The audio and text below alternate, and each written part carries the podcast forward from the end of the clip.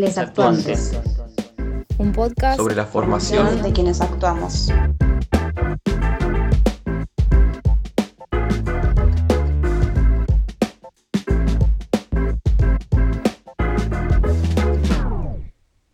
Bueno, bienvenido Javier Acuña, eh, actor, programador y astrólogo, eh, creador y director de los proyectos de Alternativa. Eh, bueno, bienvenido Javier, muchas gracias por compartir este espacio de Les Actuantes. Muchas gracias a ustedes por la invitación. Bueno, estamos muy, muy contentos de tenerte. bueno, y para comenzar, nos gustaría preguntarte mm, quiénes fueron tus maestros o tus maestras. Ok. Eh, en actuación, en, con respecto a teatro. O astrología también, por ejemplo. Puede, puedes responder, ah, digamos. Ok, en general, abierta. Eh, mm, yo estudié, digo, bueno, vale la pena mencionar. Yo empecé a estudiar teatro a partir de una experiencia de vidas pasadas que tuve, ¿no?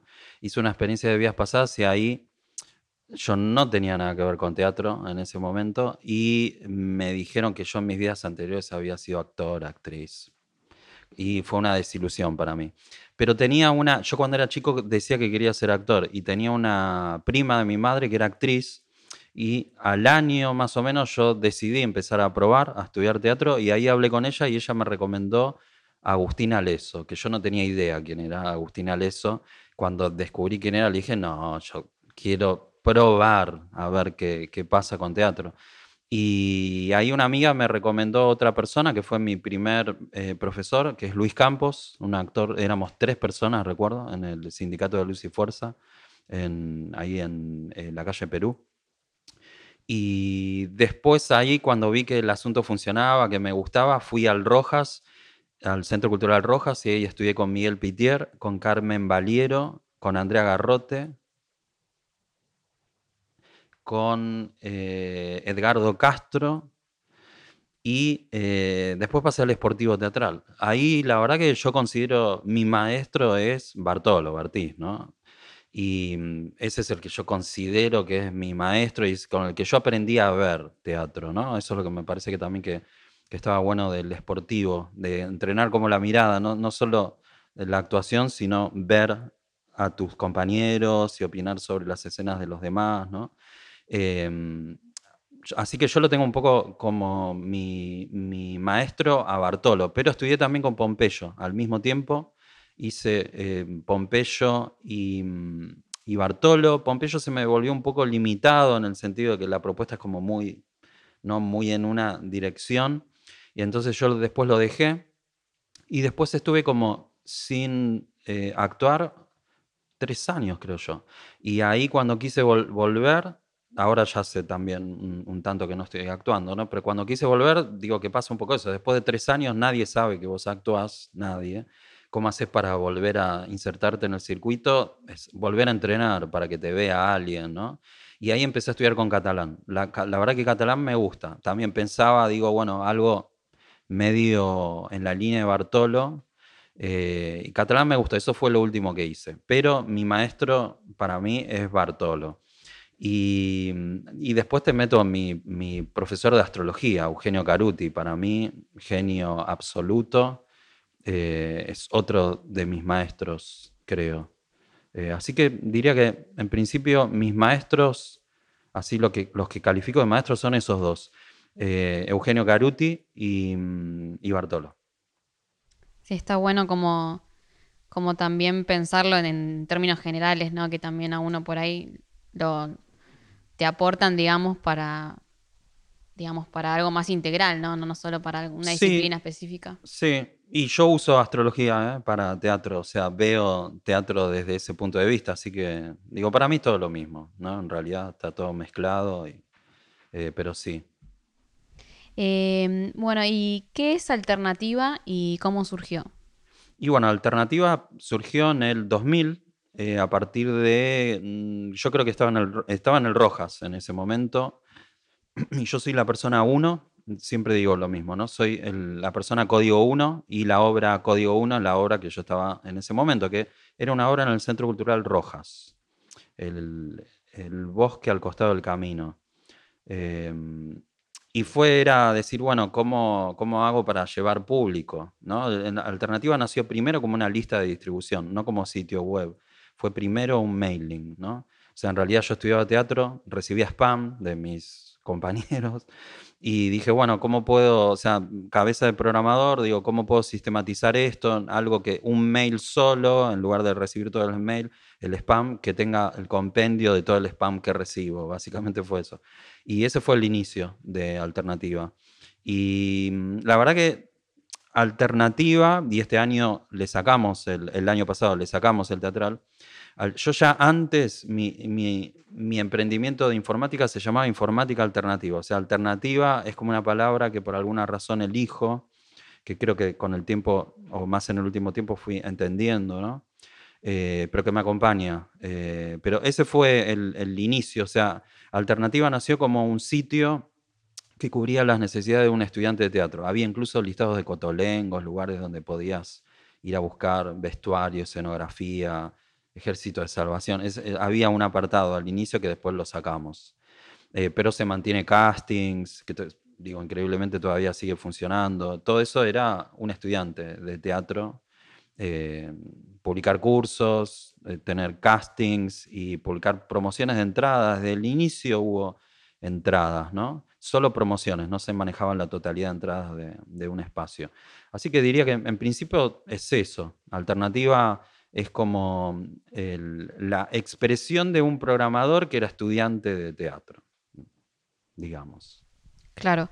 Eh, o sea, vino a como a cubrir, sería como también una necesidad Primero mi necesidad y eso hizo que los que tenían la misma necesidad eh, me dijeran, che, ¿cómo, ¿Cómo podemos hacer para estar? Eso, o sea, fue un poco el boca a boca del teatro, fue lo que hizo funcionar Alternativa también. Uno que veía, uh, recibo esto, ¿cómo hago para estar ahí? ¿no? Siempre fue, siempre funcionó así. Alternativa. Alguien ve un banner y te escriben y te dicen, ¿cómo hago para tener? Siempre te dicen, ¿cómo hago para tener un banner como ese? ¿no? Como ese otro que, veo. Por eso digo, funciona un poco como el efecto boca a boca. De hecho, el primer banner que hubo era una obra en la que actuaba yo en el Esportivo Teatral, el padre, y mis compañeros me decían, yo no vivía en ese momento de alternativa, o sea, nunca yo imaginé que iba a vivir de alternativa. Y me decían, pero che, ¿por qué no ponemos un banner? ¿no? Y yo decía, pero ¿quién, ¿quién lo va a ver? O sea, yo cero. Y pusimos el banner y no solo funcionó, que em, empezaron otras obras a decirnos cómo podemos hacer para tener un banner como ese, ¿no? Que era un banner propio. Por eso digo, siempre fue primero algo propio que después hizo eco en, alguien en el afuera eh, y así se empezó como a, como a propagar, digamos. Claro, me pareció interesante esto que decías del boca en boca, ¿no? Cómo también eso funcionó, digamos que hoy en día también están las redes sociales como medio difusión y que el boca en boca ya ha funcionado, en este caso, para eso. ¿no? Sí, siempre. ¿eh? Hasta hoy en día sigue funcionando así. Siempre la referencia, incluso durante la pandemia, eh, en la pandemia lo que ocurrió fue que hubo varios, varias salas del interior y grupos especialmente del interior, ¿no? porque en realidad no eran salas, sino grupos que empezaron a usar porque veían ¿no? los contenidos circulando, entonces decían, bueno, ¿cómo hacemos para poner un streaming? armamos un documento y nosotros veíamos cómo el documento, que, un documento de Google Docs que explicaba toda la parte de streaming, nosotros veíamos todo el tiempo cómo lo abrían, ¿viste? Personas que ni sabíamos ya. Y, digo, ese documento funcionó un poco como ese boca a boca, ¿no? Que la gente se pasaba el link y nosotros veíamos las caritas, ¿viste? Que te aparecen en, en los documentos compartidos de Google Docs arriba. Eh, pero sí, hasta hoy funciona así. Siempre funciona así. Hay algo de que. Mm, creo que hay algo. No, no sé, viste que se habla en algunos casos como de lo aspiracional, no sé, un iPhone, por ejemplo, que hay personas que quieren tener un iPhone porque eso te da una sensación o cierto estatus o eh, una idea de que perteneces a cierto eh, espectro de gente, ¿no?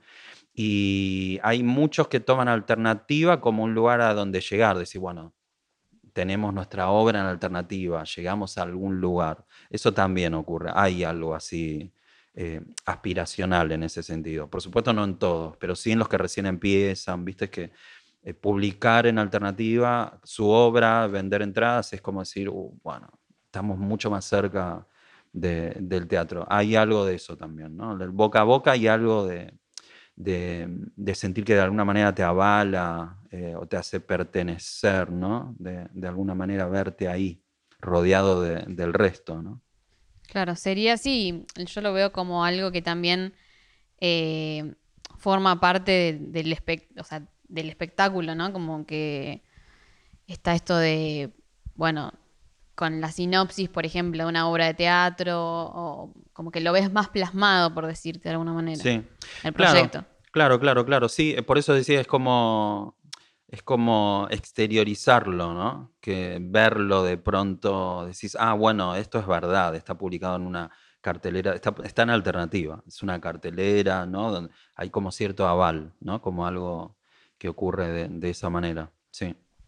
Y contanos un poco acerca de, de Academia Alternativa, cómo nació.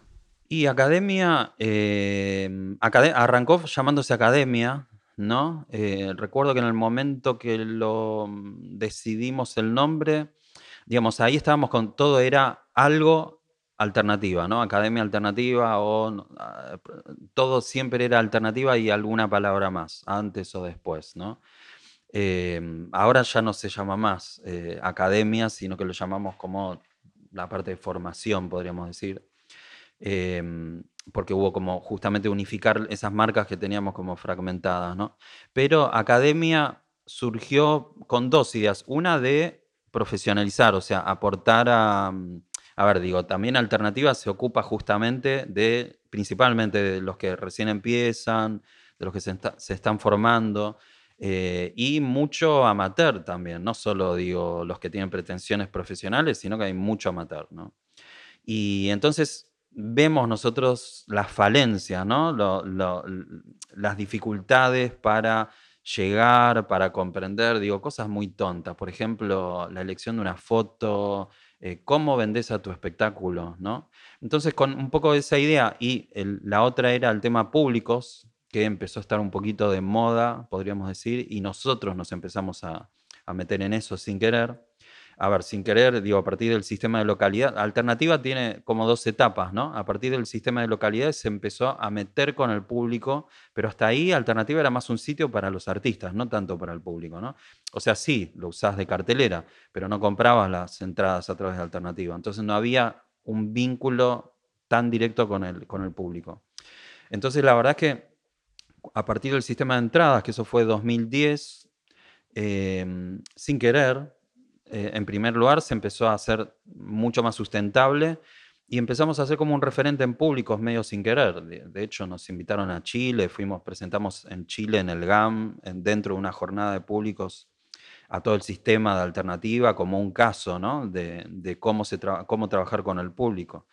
Y Academia tenía ese eje principal, ¿no? que era decir, bueno, vamos a armar una escuela, un espacio de formación que esté con el eje de públicos. Entonces, todo lo que nosotros pensábamos tenía esa, impronta desde marketing digital hasta estudios de público, formación de espectadores, eh, incluso eh, el primer año, eh, o sea, somos muy de hacer y probar, e ir viendo qué ocurre. El primer año hicimos creo que dos cursos, o un curso, que era el de, el de desarrollo de públicos, con Laura Taube, y yo participé ahí, estuve como oyente un poco, viendo lo, lo que ocurría.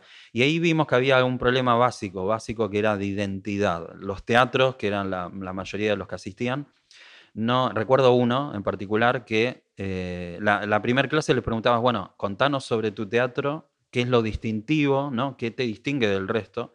Y en general decían, la, la forma de describirse, bueno, somos un teatro independiente, hacemos todo a pulmón, eh, todos hacemos un poco todo, bueno, ok, pero eso es como se definirían el 90% de los teatros alternativos. A vos, ¿qué te distingue, ¿no? de, de ese resto? Eh, recuerdo que estaba Moscú, ¿no? Entre ellos en ese. Y yo digo, bueno, pero te llaman Moscú, te atiende un ruso cuando vos eh, te convidan un vodka, ¿qué, qué, por qué se llama Moscú? Y bueno, ahí ella empezó a contar que tenía que ver con, con la obra de Chejo, eh, Tres Hermanas, creo que cuando decían en Moscú, Moscú, el lugar donde se cumplen tus fantasías, una cosa así. Y ahí decíamos, ah, bueno, ahí parece que empieza a aparecer. Y, y el otro teatro, que no, el Don Bosco creo que era, que segunda clase nos, enteremos, nos enteramos que es una iglesia, que el teatro está en una iglesia literal. Y vos decís, ¿cómo no, cómo no, no mencionaste eso como, como parte de tu identidad? O sea, es una iglesia tu teatro. Y entonces nosotros dijimos, bueno, hay un problema básico de identidad, o sea, no, no hay un análisis sobre quién es uno, o sea, cómo te vas a vender si no sabes quién sos, no, no, sabes, eh, no sabes qué es lo que tenés de particular. Y entonces en el segundo año hicimos así como mucho más consistente eh, y pusimos un coaching de identidad primero, ¿no? Que no terminó de funcionar. Creo que no se comprendía muy bien y además el coaching se asocia mucho a empresas, ¿no? Entonces creo que había como una resistencia. Lo, lo mismo ocurre con marketing digital y todo eso, a pesar de que ese fue muy concurrido. Em, pero empezamos a, ver un poquito eso, a hacer cursos, ver qué ocurría, modificarlos. Y el espíritu era un poco trabajar sobre públicos y profesionalizarse. Básicamente es también decir, si los usuarios del sistema trabajan mejor, nos va a ir a nosotros mejor también. Así que es un poco, esa era un poco la, la idea de academia. La hice un poco larga, ¿no? Claro, porque mm, justamente eh, esto, digo, también el público termina un poco de, el público y los públicos de diferentes edades también terminan de completar, de, digamos, las artes escénicas, ¿no? De cualquier disciplina, como que Sí, sí, está- sí, pero además el público te da un feedback así mm, muy increíble y muy directo, ¿no? Mira, por ejemplo, algo que hicimos, a- hasta el sistema de localidades, eh, o la opinión del público existe desde el principio en Alternativa, ¿no? Desde el 2000. Eh, pero si vos lees las primeras opiniones, a- a- hay una opinión de Spregelburg, recuerdo, en las, en las primeras ¿no? opiniones. Eh, si vos leías las primeras opiniones, era gente de teatro o amigos, todo fantástico, qué buena obra, fantástico, lo mejor que vi en mi vida. Cinco o diez personas que eran los amigos de, de la gente de la obra, a- hasta el sistema de entradas, que yo recuerdo eso, lo cuento a veces también como una anécdota porque es gracioso. Eh, un día dije, bueno, pero ¿por qué no les mandamos un agradecimiento después de la función al espectador y les pedimos que opinen ahí? Y recuerdo que hice esa modificación en el sistema, la metí y me fui a dormir, ¿no? Y a la mañana era una explosión de, opiniones, porque claro, empezaron a salir todos los mensajes de agradecimiento de todas las obras para atrás también, ¿no? Y, ahí, digo, hoy en día tenés eh, obras que tienen miles, miles de opiniones, ya no ocurrió nunca más lo del amigo, o sea, sí, por supuesto tenés obras donde tenés el, amigo opinando, pero obras que tienen un volumen de, de público tienen miles de opiniones, entonces ahí empezó a aparecer el público de verdad opinando, ¿no? Y lo gracioso es que opina, em, incluso digo, es algo que ningún sistema de venta tenía hasta que, eh, digo, está bueno mencionar que Plateanet copió de Alternativa la, opinión del público. Ellos les pusieron de una línea, pero ningún sistema se animaba, porque también, digo, eso te genera problemas, ¿no? La opinión del público puede ser muy incómoda, justamente porque es público de verdad. Y ahí comento, hay una que para mí, un caso que está bueno, digo, en esto del feedback del público, que eh, Tinglado apenas abrió, todas las opiniones del público hablaban mal del declive de la platea, segunda fila, tercer fila, ya no veías el piso, y si ocurría, el piso del escenario, y si ocurría alguna escena ahí, el- no la veías, ¿no? Eh, pero era un nivel de contundencia, yo creo que todas las opiniones mencionaban lo del piso, porque era muy, digo, nada, fue un error de construcción. Y tal fue así que yo no sé si fue el primer año, yo creo que sí. En el verano cerraron el, te- el teatro, tiraron la platea y la hicieron de nuevo. Eh, digo, ahí es un feedback muy claro de información que te venía a través del público, que seguramente, digo, no, no es que lo descubrían a partir de la opinión del público, pero que aparecía como muy contundente, ¿no? Así como público quejándose de la incomodidad de algún teatro o el aire acondicionado, digo, por eso, si uno, hay cursos, varios de los cursos que nosotros damos hablaban de tener una percepción a la salida del público, escuchar un poquito qué es lo que habla la gente, viste, la salida de la función, qué opinan de la obra, qué opinan del espacio, etcétera. Y ahí empezás a tener un feedback, ¿no? De, qué tanto funciona tu propuesta, qué tenés que trabajar a ni- nivel de espacio. Eh, incluso ahora nosotros tenemos, nosotros el año pasado cambiamos el diseño ¿no? del sitio, cambiamos la marca y, y nos insultaron bastante con respecto al cambio de la cartelera, ¿no? Cómo funciona la cartelera para buscar. Y yo creo que hace dos semanas invitamos a un Zoom a un par de espectadores eh, tenemos un emblemático de Mar del Plata, que tenemos contacto porque él nos escribe, de Mar del Plata, vive en Mar del Plata, pero cada tanto viene a Buenos Aires y se ve 30 obras en un fin de semana, literal, ¿eh? literal de verdad.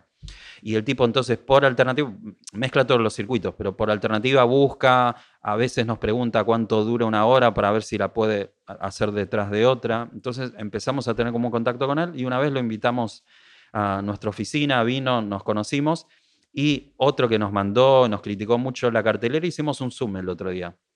Hicimos un Zoom porque a veces eh, la crítica es difícil de entender, ¿no? Por ahí uno te dice, che, esta cartelera nueva que hicieron no sirve para nada, ¿no? Y vos decís, pero ¿qué parte? O sea, ¿qué es lo que no funciona?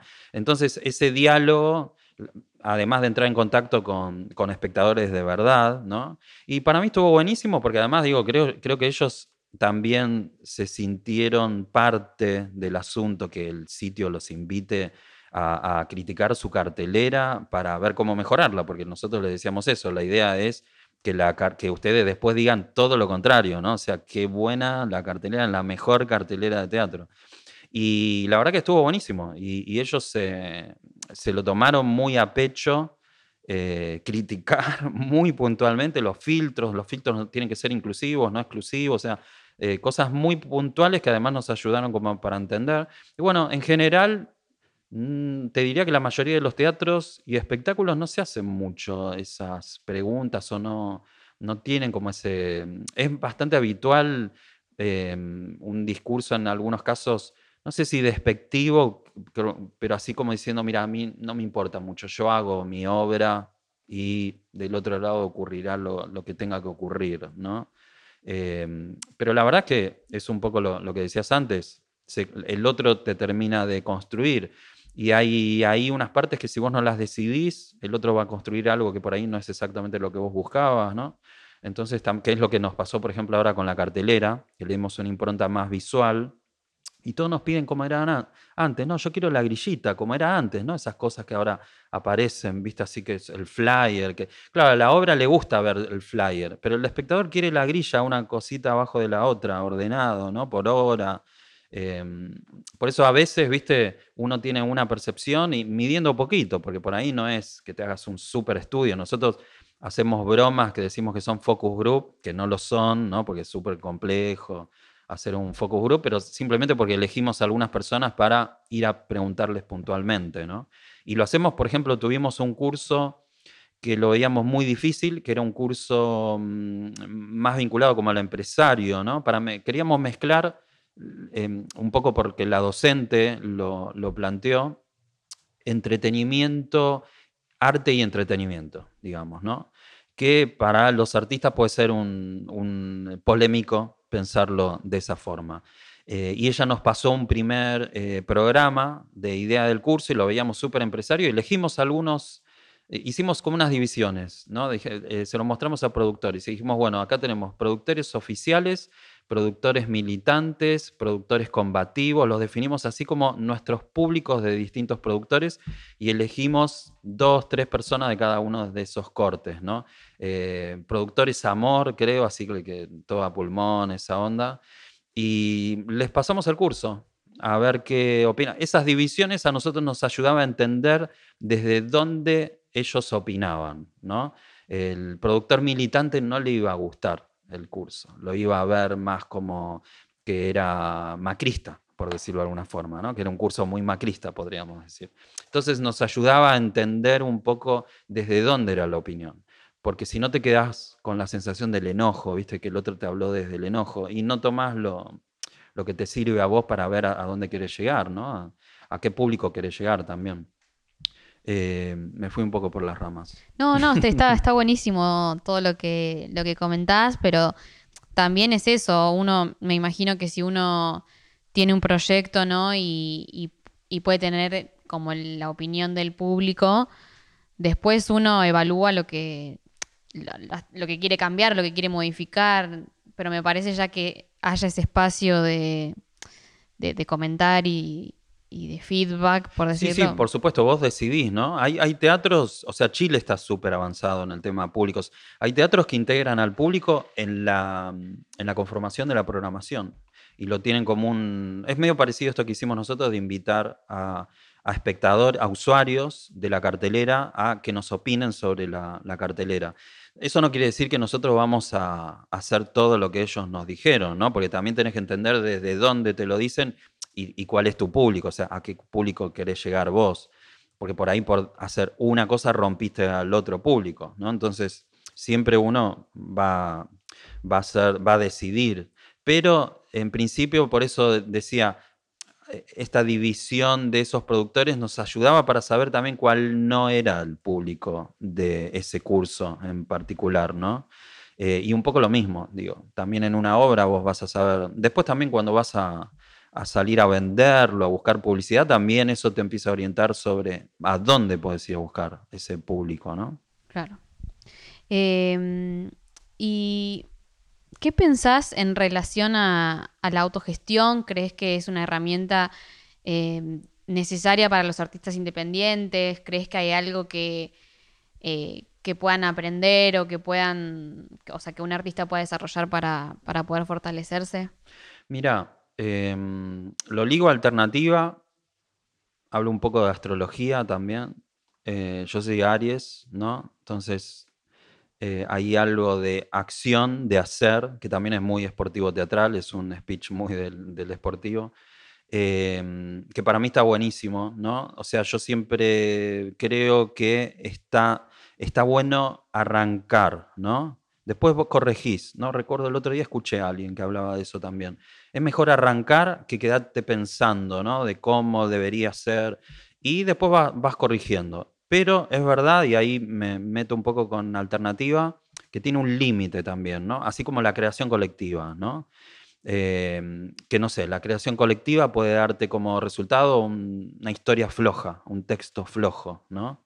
Eh, si no está bien armado, porque bueno, le diste le diste peso a otras cosas, no sé, a la actuación, a, justamente integrar eh, partes de todos, ¿no? de aportes de todos. Em, después me parece que en alguna instancia es como alternativa, ¿no? O sea, yo programo el sistema y sé claramente que no puedo continuar con eso porque es un limitante para crecer. O sea, en algún momento vas a tener que empezar a buscar otra forma. Uno puede arrancar así, autogestivo, ¿no? Y, incluso solo, solitario. Pero cuando la cosa crece, en un momento tenés que empezar a pensar de otra manera, ¿no? Delegar, ver cómo empezás a sacrificar cosas tuyas, ¿no?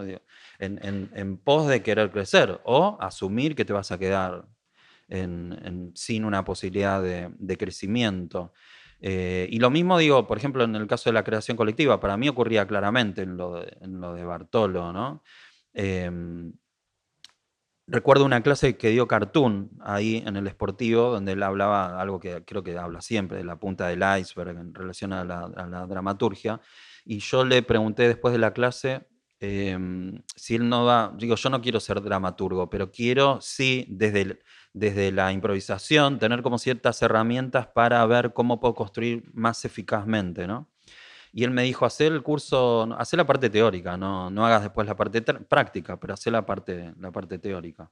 Eh, yo no puedo hacer todo, o sea, no, o sí, ¿no? Pero en algún momento te vas a enfrentar con un límite que es el momento donde vas a decir, bueno, quiero pasar como a otro nivel o me mantengo en donde estoy.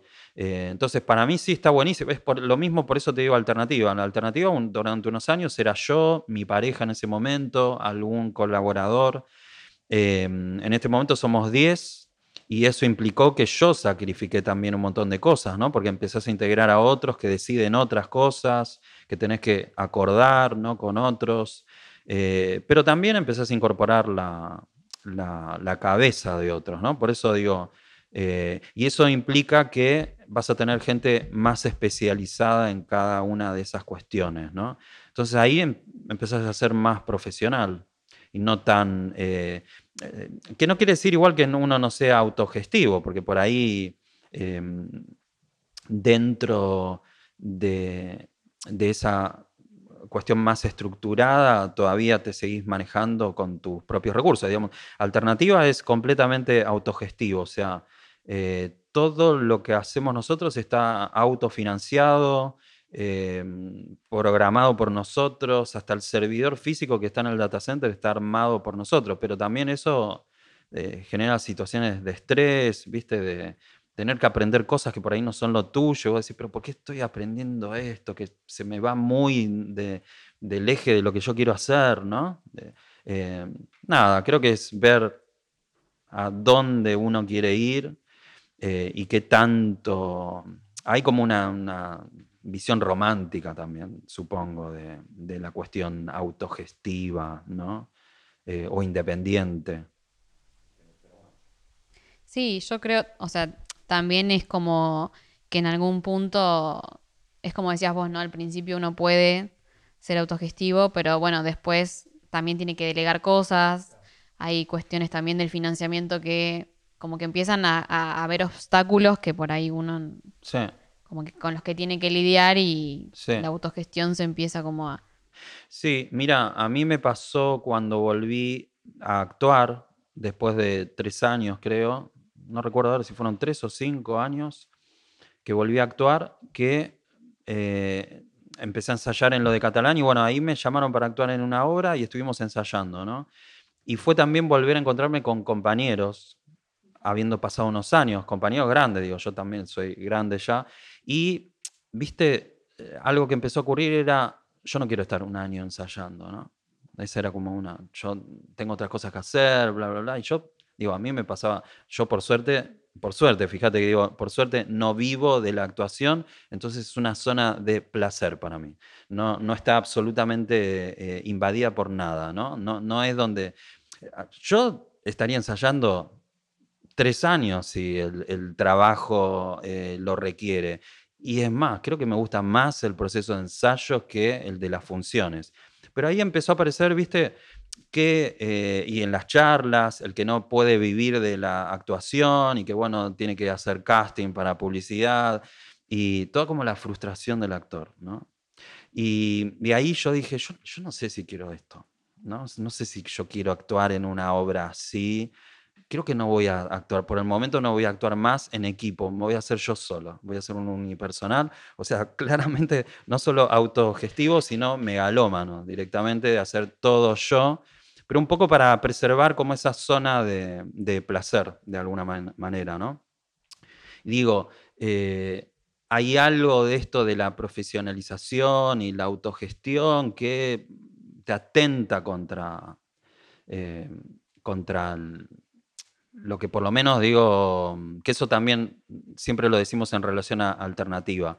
El origen de alternativa es emocional. Yo no quería hacer alternativa, yo quería estar en el escenario pero la forma de poder estar en el escenario era buscando algunas herramientas que me permitieran eso.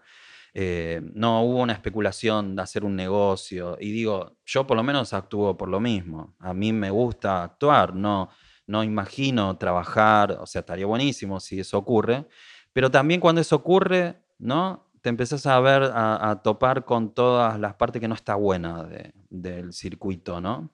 Eh, y ahí es donde digo, yo prefiero mantenerme menos profesional, eh, más autogestivo, haciendo todo yo, aunque me, equivoque, pero no me fumo toda la parte ¿no? de, los vicios o la parte problemática de, de la frustración de ser actor, que es súper difícil, ¿no? La verdad, hay que admitirlo porque no todos pueden vivir de eso, básicamente. Hay demasiados actores en relación a, las posibilidades de, vivir de eso, ¿no? Por eso, por eso hay tantos profesores de teatro, ¿no? Tal cual.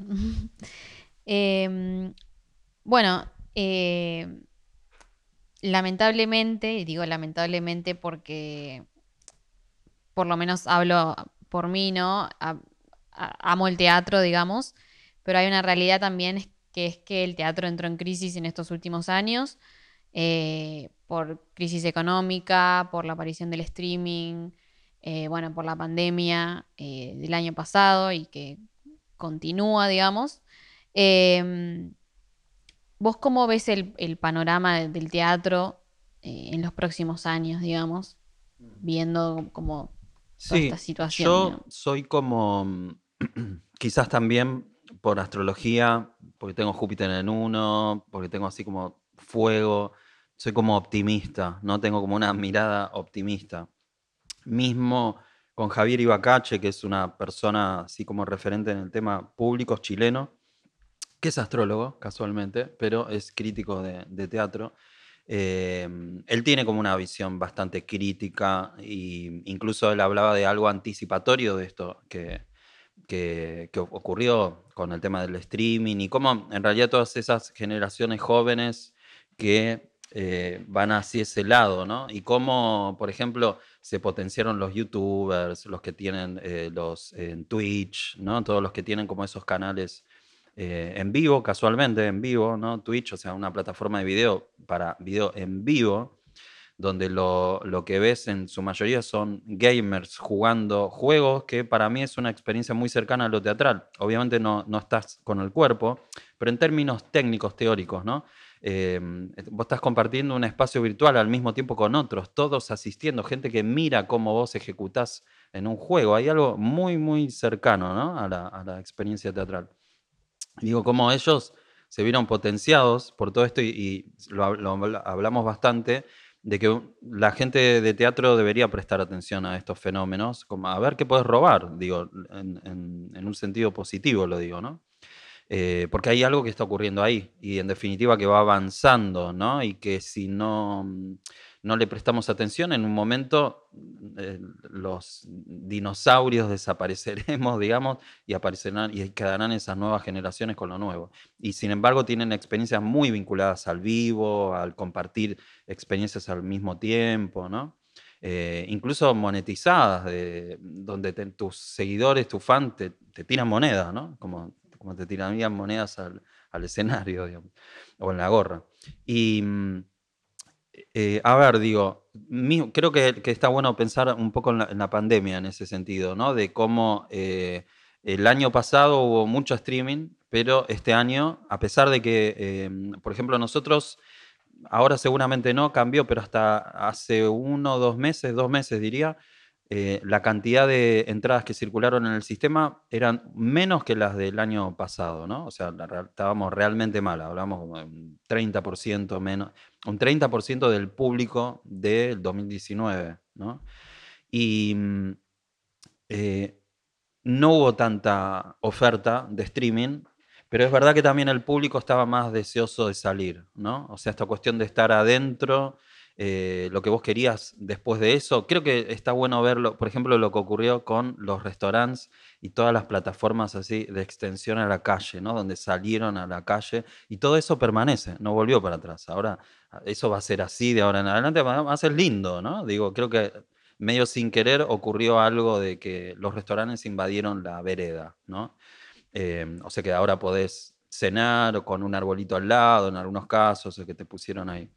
Eh, y digo, ahí uno veía como la gente, me incluyo, apenas eso fue posible hacerlo, empezaron como a salir. Y yo creo que algo de eso, creo que sí, es verdad, y, veo lo que me pasa a mí, digo, yo comentaba em, cuando llegué acá que em, no tenemos más la oficina física, pero que en mi casa tengo un escritorio de streamer con un, con un aro de luz, con un micrófono eh, bastante profesional, o por lo menos que usan los, los streamers. Digo, bueno, somos todos un poco streamers ahora, ¿no? Por lo menos tenemos reuniones de Zoom, o sea, yo todas mis reuniones son en Zoom, todos los cursos que hago los hago por Zoom, y hubo un par de días que me di cuenta que no había salido de mi casa, ¿no? Que habían pasado dos, tres días y que yo no había salido, no había tenido necesidad de salir.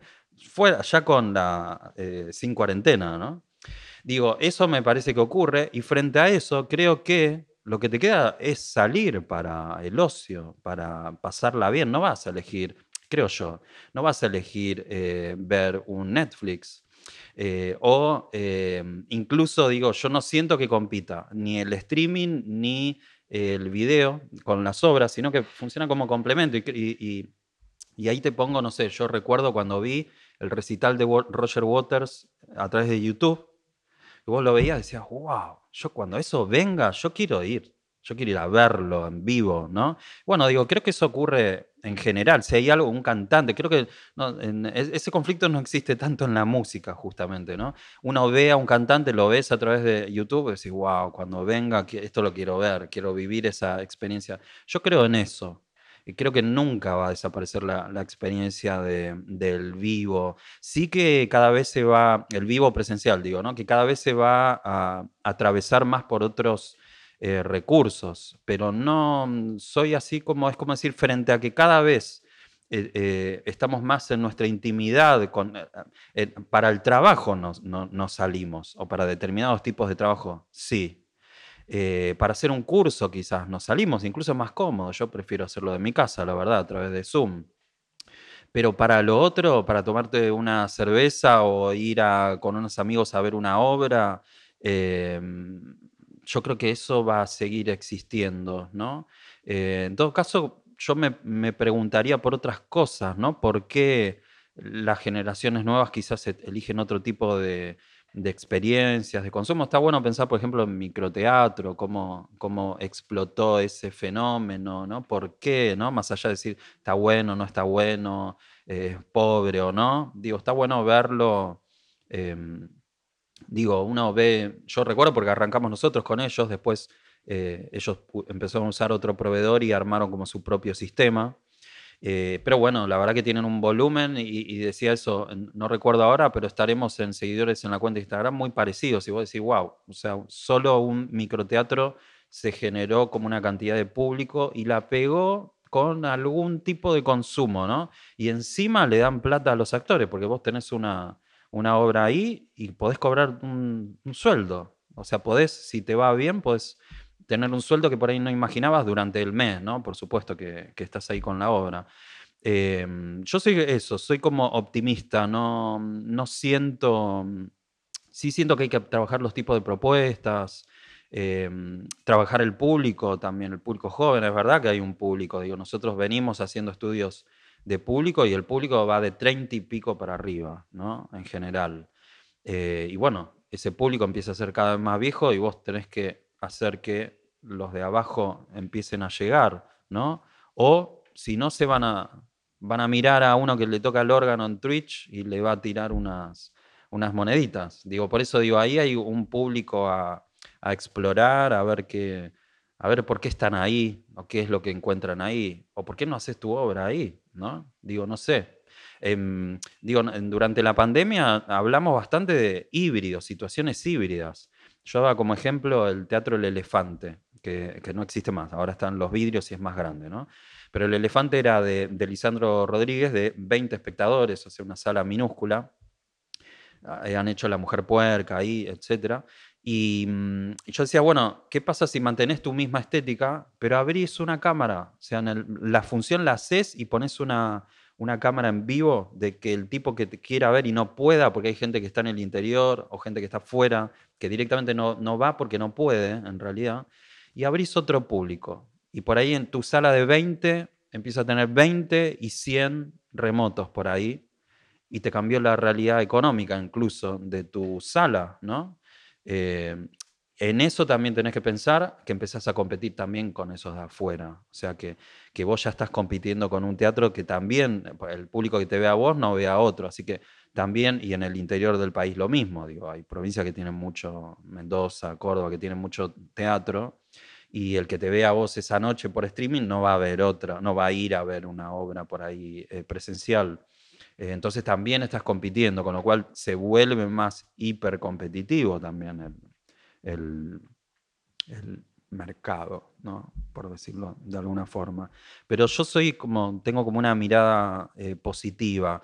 Además de que a mí me gustan toda la cuestión videojuegos, he hecho un evento de teatro y tecnología en el 2008, que se ha transmitido todo por internet también. Em, Creo que es como no, no hay como una capitalización. Los únicos que han capitalizado son los cursos, ¿no? Eh, a todo nivel, las universidades, todos van a mantener la formación virtual por Zoom, a distancia. Eh, sin embargo, los espectáculos no tanto, ¿no? No tanto. Ahí hay algo que creo que son más los artistas que eh, resisten, no digo resistimos porque no me siento parte de, la de esa resistencia, pero creo que es más un fenómeno del lado de los artistas, ¿no? que se escuchó mucho durante la pandemia, eso no es teatro y, todo eso. ¿no? Sí, justamente te iba a preguntar, em, ya que decías esto que hay que pensar ciertas cosas, si hay algún tema o alguna problemática o, o, simplemente algún tema que te gustaría que, que se, o crees que se tendría que discutir o poner en agenda en relación a las artes escénicas? Mira, cuando hicimos en el 2008, Tecnoescena se, se llamó, fue un evento que se hizo varias veces, pero esa fue la última. Justamente hice todo autogestivo, me hice importador para traer equipo de España, de las obras que venían de, otros lugares y cuando terminé eso sentí que me saqué un elefante así de encima y dije yo nunca más hago esto, salvo que yo no me ocupe de hacerlo todo, ¿no? Pero así y gastarme toda la plata de, toda mi vida, nunca más. Y en ese momento hacíamos como un planteo que para mí era interesante y un poco anticipatorio de, de todo esto, que todo lo que tiene que ver con las nuevas tecnologías hablan de generan una modificación en el espacio, en el vínculo con el espacio, ¿no? Esto que decimos en primer lugar, esto antes que decía, durante tres días no salí de mi casa, ponele, ¿no? Eso ya habla de una modificación de cómo me vinculo yo con el espacio, no solo con mi casa, sino con el exterior, ¿no? Estoy más en vínculo con mi intimidad, podríamos decir, ¿no? Eh, y después algo con respecto al tiempo. Y al mismo tiempo digo, yo estoy haciendo Zoom con una persona que está en España, ¿no? Entonces hay como una chique del espacio, ¿no? Y también algo con respecto al, tiempo. Hay como una especie de aceleración, ¿no? Eh, no solo la chique de, de, las distancias, sino que también yo estoy en forma inmediata, en forma remota en otro lugar.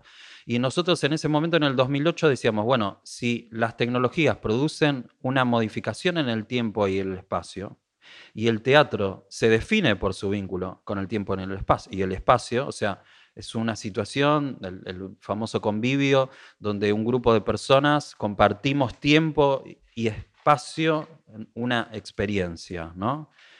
Entonces ahí vale la pena preguntarse qué es estar cerca del otro, ¿no? Si yo estoy en, la cancha de River, arriba de todo, y el escenario lo veo allá como si lo viera por televisión, ¿Eso es convivio? ¿No es convivio? Eh, ¿A, partir de dónde yo empiezo a estar cerca o lejos de la persona? ¿no? Esa, eh, lo, que nosotros decíamos es, si la tecnología produce una alteración en el tiempo y en el espacio, y el teatro se define por eso, entonces, ¿cómo se modifica el teatro? Porque esto se está modificando, esta, relación de, tiempo-espacio se está modificando. Entonces, ¿cómo se ve eso en el, teatro reflejado? ¿no? Em, a riesgo de decir que nosotros podamos quedarnos con un teatro viejo y que los streamers o los Twitch, los que hacen Twitch y eso, de pronto estén haciendo el nuevo teatro. Teatro por decir algo, ¿no? ¿no? No sé qué es. Pero me parece que esa es una discusión que hoy está como más, más clara. Incluso en unos foros que hicimos el año pasado, eh, el primer foro, hicimos, durante la pandemia hicimos, bueno, algo por ejemplo que también los vivos de Instagram estallaron durante la pandemia, pero se conserva. O sea, hoy todo el mundo que tiene algún, alguna cuenta de Instagram continúa haciendo vivos, reportajes, cursos con otros, ¿no? Eso se mantiene. Em, eh, por ahí no tanto los recitales y todas esas cosas que se hacían por, por, Instagram. Y nosotros empezamos a hacer unos foros de discusión donde invitamos a algunas personas. Uno de ellos fue el primer foro invitamos a un escenógrafo italiano que él empezó a hacer circular bocetos de cómo podían ser plateas eh, con teléfonos celulares o em, recuerdo una que eran todos autos circulares. ¿Cómo, eh, ¿Cómo imaginás la escena de la pandemia, ¿no? el teatro pandémico?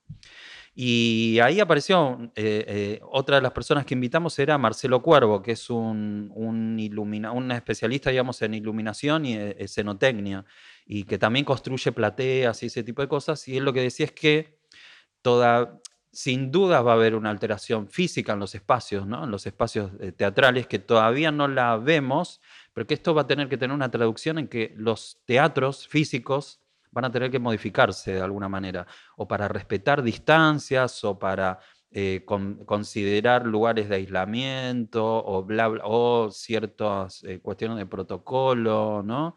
Eh, y bueno, esa sería, por ejemplo, una de las formas en donde de alguna manera nuestro vínculo con el espacio cambia y cómo el espacio físico lo, empieza a reflejar, ¿no?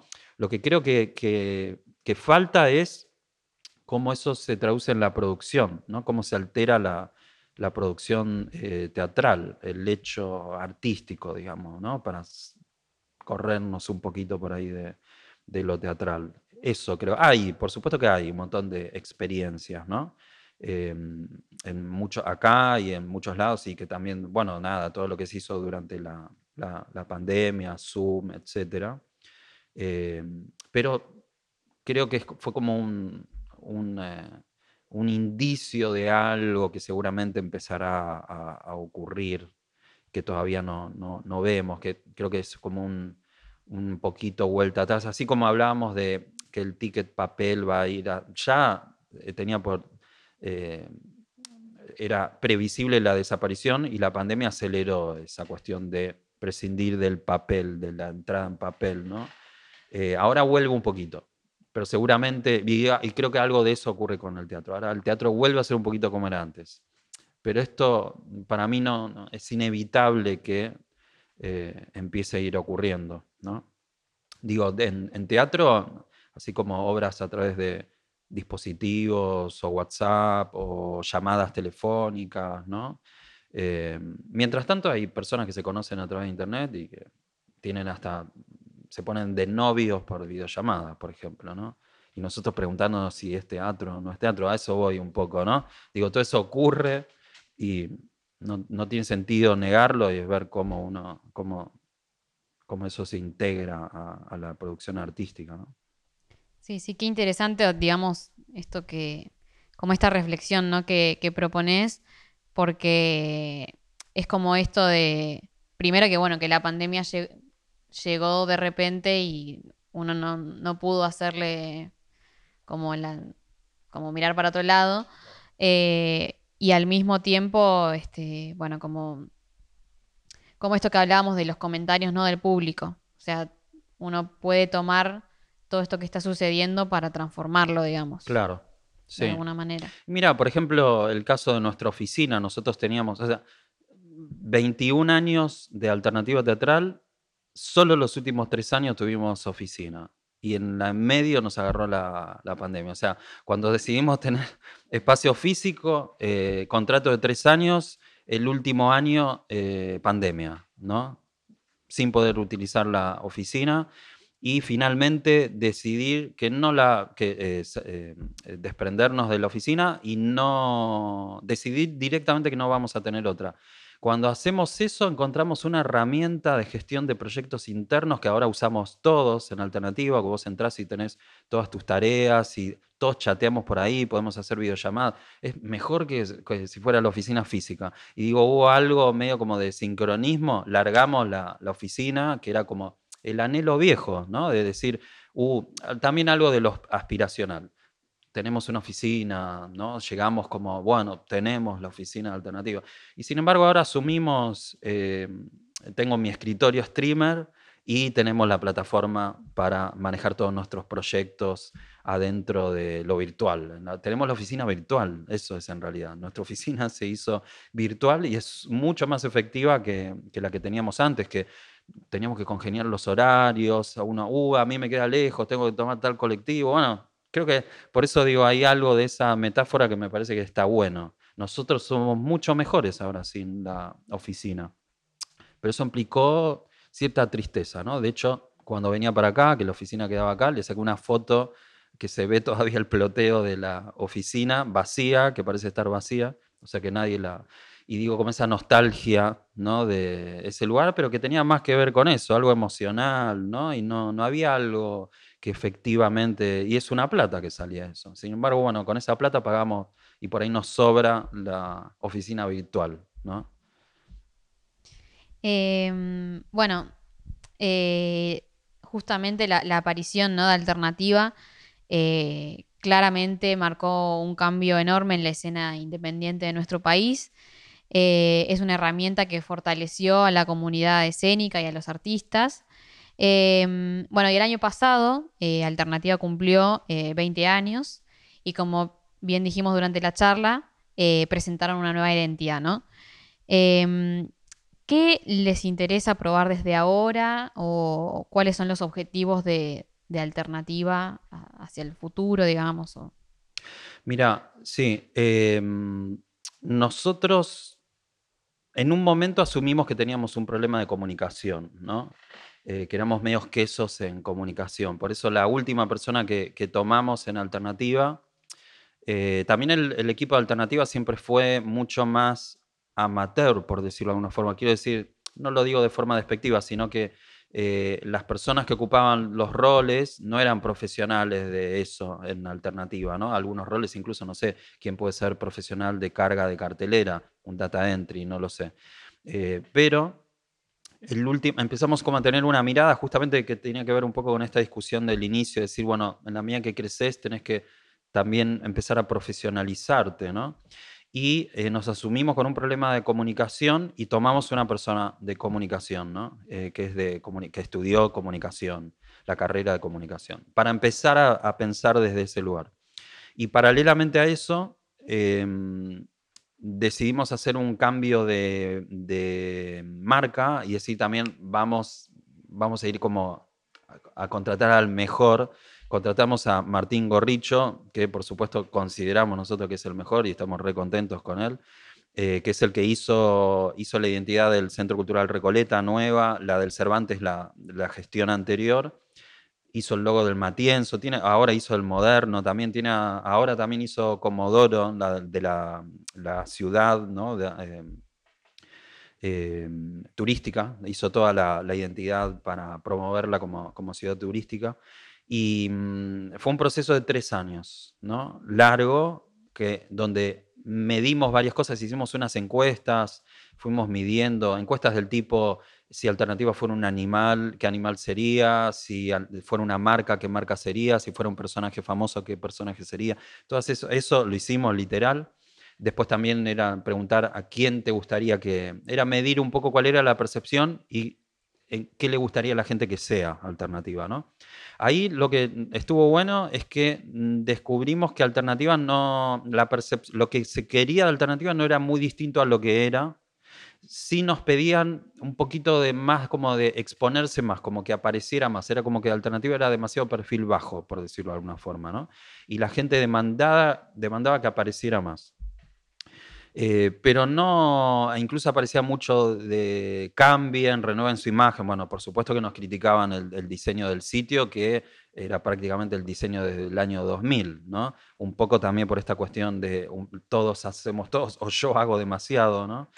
Y, eh, y algunos nos decían eh, la típica crítica a la banda, ¿no? Uh, no o sea, no, no se vendan, ¿no?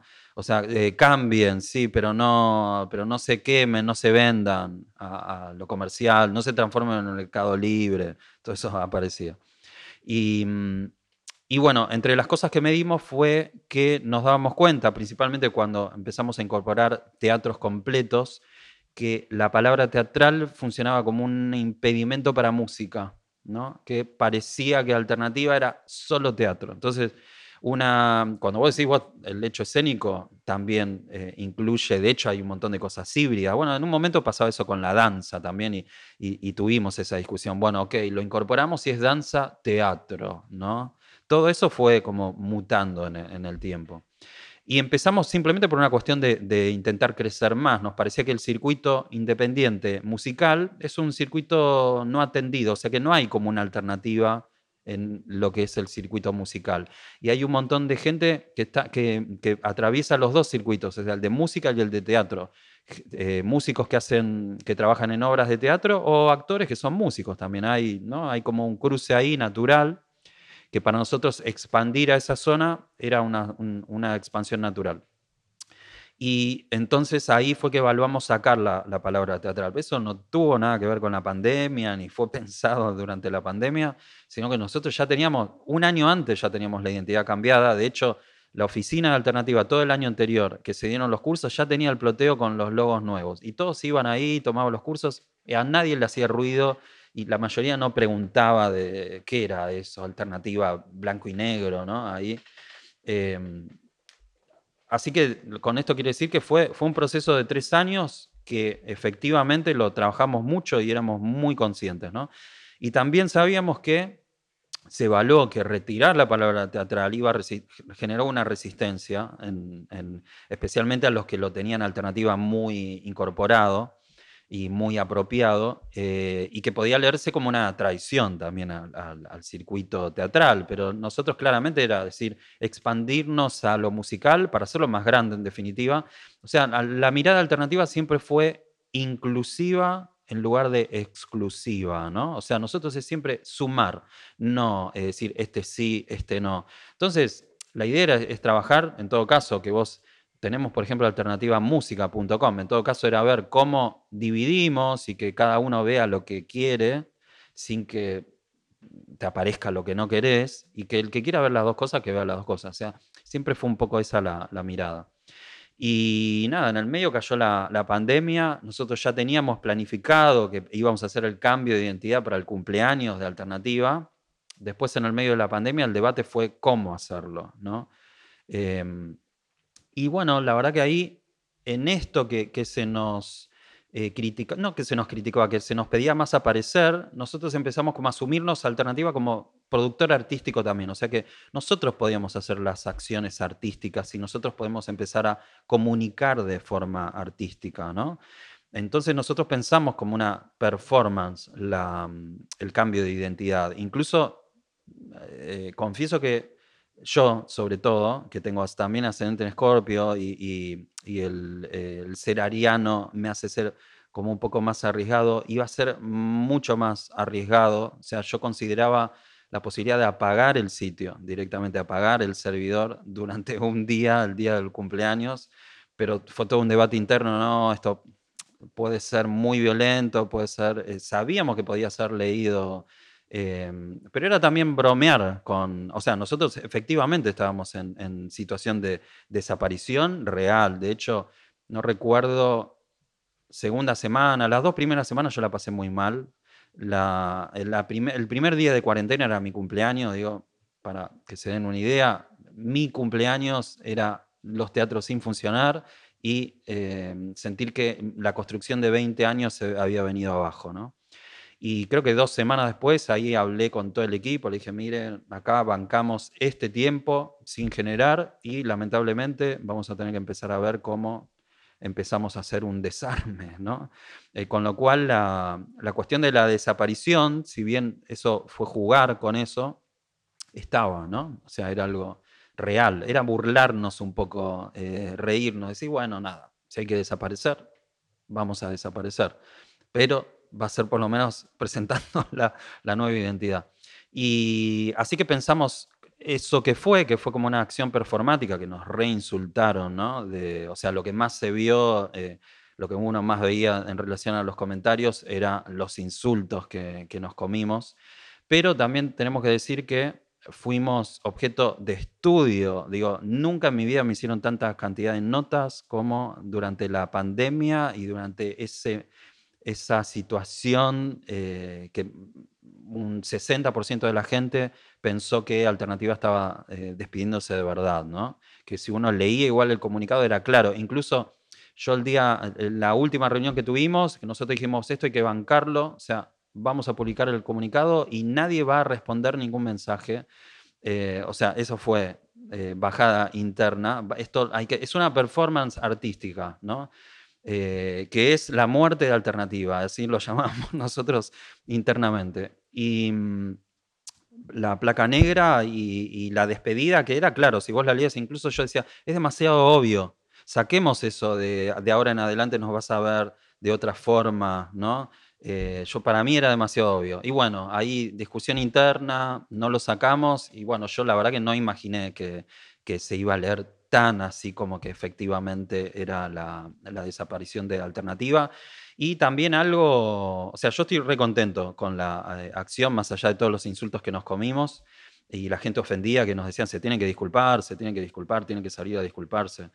Em, en primer lugar, fue una acción pensada, digo, si, un artista no se puede reír, la verdad, de, de, sí mismo y su situación, entonces, ¿qué nos queda? ¿no? Y después, al mismo tiempo, era también poner en escena la situación real de que efectivamente Alternativa podría desaparecer.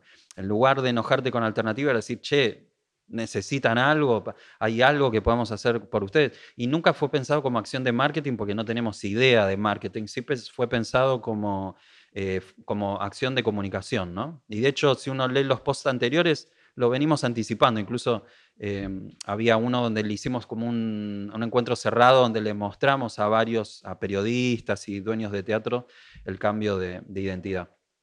La verdad es que eh, la marca quedó súper flexible eso es lo que ocurrió. Al no tener la, la, palabra teatral y sacamos todo el resto de las marcas, alternativa entradas, financiación alternativa, tenemos un montón de marcas que era un problema importante de comunicación. Entonces eso fue como el debate. Unificamos es, ahora todo es alternativa. ¿no? Esto que antes era academia alternativas, alternativas. Es el, la parte de formación de alternativa, pero es todo alternativa. Y, es, y quedó flexible, porque tuvimos cine el año pasado, y, y, ahí eh, eso sí que no lo hubiéramos imaginado, cine literal, ¿no? O sea, cine independiente o cortos. Eh, y sin embargo, ahí uno veía que funcionaba, que no, no, no, no se resistía, ¿no? Que era lo que nos pasaba con la música. Y empezaron a llegar algunos eh, musicales, eh, musicales quiere decir algunas cuestiones de música. Por ejemplo, el año pasado tuvimos dos veces un evento que incluso muy vinculado al espíritu de alternativa, ¿no? de, de músicos disidentes. Eh, que justamente tenían muchas dificultades para mantenerse en la pandemia, hicieron como un festival, no recuerdo ahora el nombre, como un festival que era un video con varios de estos grupos eh, en formato streaming. Y eso fue un poco también y calzaba y funcionaba perfecto con la marca nueva. La verdad que pensamos eso, que nos quedó súper flexible eh, que ahora recién empezaremos a explotar lo musical, no tuvimos oportunidad, la verdad. Eh, y todavía el sitio tiene un montón de partes sin cambiar. Ahora, por eso estamos haciendo como todos estos encuentros para hacer cambiar la portada, cambiar la cartelera. Eh, creo que recién va a ser la alternativa que nosotros estábamos esperando el año que viene, ¿no? Eh, pero creo que los objetivos que buscamos, que nos quedara la marca flexible, que nos simplificara la comunicación, que mm, el blanco y negro que elegimos, que era para no competir con, los, con las fotos, con, con, las propias gráficas de los espectáculos, es un poco como decir, bueno, el protagonista es el contenido, son las fotos, son, por eso la foto ocupa toda la pantalla también, ¿no? Eh, eh, las fotos lindas de escena, ¿no? Hacer como lucir, mismo las fichas de, de los actores, ¿no? Uno puede poner atrás, si es, ves, si pusiste tu cara, ves tu cara en primer plano, o una foto más de cuerpo entero, es eso en primer plano. Eh, sí, creo que, que, se va a empezar a ver eh, a partir del año que viene, porque está medio, fue una emergencia lo que cambiamos, fue como forzado, y creo que algo de eso que nos pedían finalmente ocurrió, ¿no? En esa acción, por ahí fue mucho. Eh, esa acción de cambio de marca que tuvo una viralización increíble como nunca nos ocurrió, pero nos hicieron un montón de notas, nos puso, nos hicieron memes, ¿no? Hubo posteos de donde se burlaban y eh, hasta los Simpsons nos pusieron, digo, hemos recolectado así escenas de los Simpsons hablando del cambio de identidad alternativa, o sea, cosas que nunca hubiéramos, de ese perfil bajo que nos decían, eh, pasamos como a, a, otro extremo, si querés, ahí, hay que regular algo, porque tampoco es que, que nos pedían eh, que salgamos a actuar, ¿no? Eh, pero estamos contentos, estamos contentos con el cambio, con el logo, con cómo funciona. De las dos propuestas, la que elegimos fue la radical, ¿no? La otra que era muy continuista, o sea, el Gorricho, el diseñador, nos hizo dos propuestas y una era muy parecida, era como ayornar o estilizar la que teníamos, y un color un poquito más rosa que violeta, eh, pero elegimos la más radical, que era como decir, bueno, y que tiene un poco que ver también con a, volver a algo de la esencia alternativa, que es alternativa, ¿no? Esto que yo decía, la palabra alternativa me acompaña desde antes. Y vos sabés que durante los cursos de academia, de, de, la parte de formación, los de filosofía, empezamos a entender un poquito ahí lo que significa alternativa. Tiene un poco que ver con alter, ¿no? Así como eh, la otredad. Es un poco el otro, alternativa. Es esa visión del de el otro, ¿no? La alteridad o la otredad que tiene que ver con ese concepto. O sea, son parecidos, pero uno tiene que ver con ponerte en el lugar del otro y el otro con ver al otro como un extraño, ¿no? Em, sin embargo, ponerte como en el lugar del otro, intentar comprenderlo, eh, intentar ver cómo es el mundo desde el otro. Por eso decía también que el espíritu de alternativa es inclusivo y no exclusivo, ¿no? No es de expulsar a nadie, sino siempre fue eh, justamente opuesto a la mayoría en ese sentido, ¿no? No es como el que es exclusivo y tenés dificultad para, para ingresar, sino te permite entrar, ¿no? Te permite estar. Y alternativa tiene que ver con eso, de alguna manera, con, esa, interacción que se produce con el otro. Algo de lo que decíamos, el otro te define, ¿no? El vínculo de alguna manera te, te define, el otro te modifica, ¿no? Eh, entonces creo que finalmente llega algo, este año cumplió 21 años, ¿no? Como la mayoría de edad digo, llega como a algo de decir, bueno, encuentra, encuentra su identidad, ¿no? Más genuinamente. Em, se, simplifica en lo que en realidad era, ¿no? Eh, por ahí lo otro era como una interferencia, lo de teatro. Eh, por eso, eh, incluso ahora en la cuenta de Instagram que le pusimos escena, también pensamos eso estaría bueno sacarlo porque muchos piensan que la marca cambió por alternativa escena, ¿no? Buscábamos una palabra un poquito neutral para, eh, porque no, alternativa solo es imposible como cuenta, no, no. Pero ahora teníamos ganas de usar alternativa.ar, que es, tenemos, logramos el año pasado ese dominio de forma increíble. estuvimos, yo lo tenía así agendado, sabía el momento exacto en el que se liberaba para ver si podíamos... Eh, lo loco fue que yo tuve alternativa.com.ar desde el inicio de Internet. Y en un momento que estuve muy mal de plata lo vendí y lo perdí, ¿no? decía, perdí el dominio que en realidad era el que tenía que tener. Y el año pasado logramos alternativa AR. En el momento que se liberó, nadie lo tomó y yo lo tomé en ese momento y dije, bueno, esto tenía que ser así. Era evidentemente, nos quedó alternativa AR, que es un dominio súper lindo, chiquito, y ahí pensamos que la cuenta también podría ser alternativa AR, cambiar esa alternativa escena por alternativa AR, ¿no? que sería más, no, no confundiría con esta cuestión de, de, escena. Y no sé muy bien, sinceramente yo estoy abierto a que un poco se transforme en cualquier cosa. Eh, sin, eh, sin, que esto sea una invasión a, a, a, lo teatral, a lo escénico, eh, digo, todo esto así, a mí me gusta mucho lo esotérico y todo eso, y la verdad que alternativa funciona, la palabra alternativa funciona increíble para ese mundo también, ¿no? Eh, así que no sé, tiro por ahí una, estoy tirando medio como una primicia en, encubierta. Eh, bueno, Javier, para, para concluir, digamos, esta charla, nos gustaría preguntarte si tuvieras que elegir una obra artística, ya sea una película, un poema, un libro eh, o algo que no haya mencionado, ¿no? Para recomendar a quienes se están formando en, artes escénicas, eh, ¿cuál sería? Em, para recomendar, a ver, digo, tengo una película que a mí me encanta y que me voló la cabeza y que tiene que ver con todo lo performático, la actuación, que es eh, ah, ¿cómo se llama? Una película francesa, Holly Motors. Holly Motors, ¿la conocen? Holly Motors. Para mí está buenísima, tiene mucho que ver con, es como un tipo que actúa todo el tiempo, actúa, pero en la vida real, él, como que se mete en historias y, la vida es actuar, ¿no? Y te hace pensar algo con respecto a la actuación, lo performático, además de que la actuación del tipo está increíble y hace una cantidad de personajes y la película es muy loca, muy, Em, esa es una película que yo recomendaría y que me parece que para mm, el tema de actuación está buenísima. No solo por, a nivel de actuación, sino por lo, que te hace pensar con respecto a, lo performático en la vida, ¿no?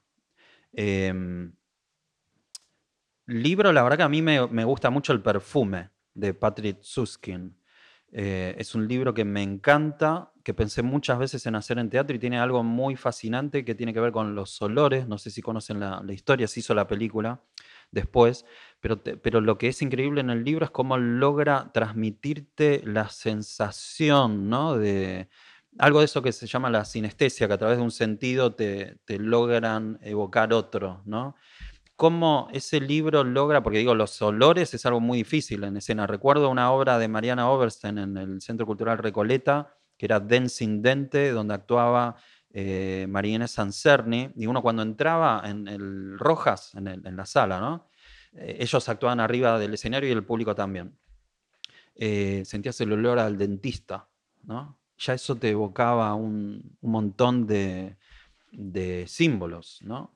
Digo, lo que está buenísimo del libro es cómo logra a través de la palabra eh, que vos estés todo el tiempo sintiendo olores, ¿no?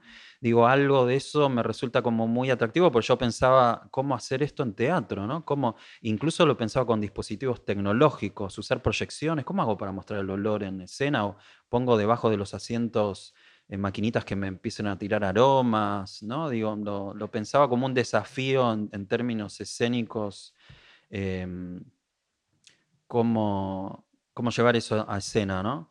Eh, pero después por ahí, sin recomendar ninguna, ninguna cuestión, hay algo como astrológico digo, que, que me gusta en relación a la actuación, que tiene que ver con, digo, yo pienso mucho ¿no? en astrología en relación a lo artístico. Y en la actuación, el actor es Leo. Bueno, de hecho, el, el logo anterior de Alternativa era la luna, era un símbolo astrológico, porque Alternativa es de cáncer.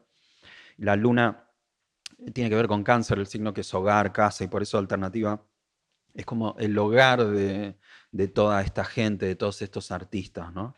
Eh, pero el actor es Leo, entonces el, el símbolo era la luna con el símbolo del sol en el medio. Y el, el sol es el regente de Leo, que es el actor, ¿no? O sea, si vos ves el símbolo del sol, es un círculo con un punto en el medio, o sea, el, centro, el que está ahí, el que quiere que lo miren. Y digo, en relación eso a la actuación, ¿no? Cuando uno escucha un actor que vos decís, hace siempre lo mismo. Este tipo hace siempre lo mismo. Hace 10 años que lo ves actuando y hace siempre lo mismo, ¿no? Digo, ahí hay para mí algo interesante, si uno lo piensa en términos en relación a Leo Acuario, ¿no? Que sería el opuesto. Leo ahí, el actor ese que, hace siempre lo mismo, se quedó anclado en su lugar de eficacia, que deja de ser eficaz porque todo tiene como una dinámica y empieza, empieza a ser aburrido, ¿no? Entonces, como esa cuestión de, mm, si vos te vas al opuesto, o sea, eh, Acuario es, así como Leo es el centro, el opuesto que es Acuario es el excéntrico, ¿no? Podríamos incluso pensar que hasta puede ser el público. Y esa sensación de que vos no tenés identidad, o sea, que no hay lugar de eficacia, ¿no? Básicamente es un poco como esa idea de que para lograr ese nuevo lugar de eficacia, porque el que tenías ya no te funciona, o sea, todos te están diciendo que haces siempre lo mismo, tenés que eh, entregarte a tu vacío de no encontrar, de no saber cuál es tu lugar de eficacia, que sería irte a Acuario, ¿no? Ahí está el excéntrico, ¿no?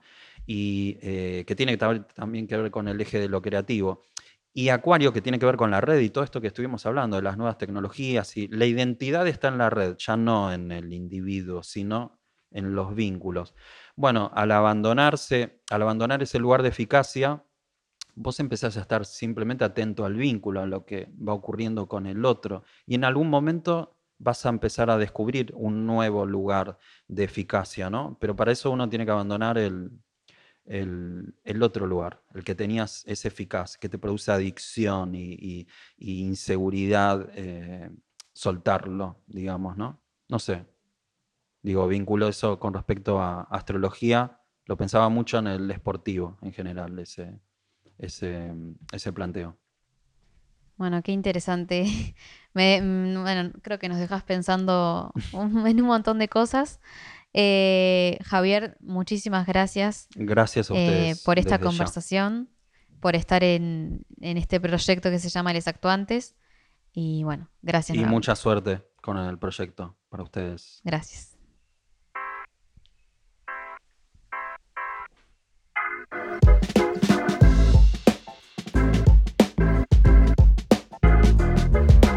Gracias por escucharles Actuantes, un podcast sobre la formación de quienes actuamos. Si te gustó, suscríbete y compartíselo a quien creas que le puede interesar. Búscanos en redes como arroba lesactuantes y visitanos en lesactuantes.com.ar. Si quieres darnos una mano, ahí vas a encontrar un link a nuestra gorra virtual. Les Actuantes cuenta con el apoyo de Proteatro,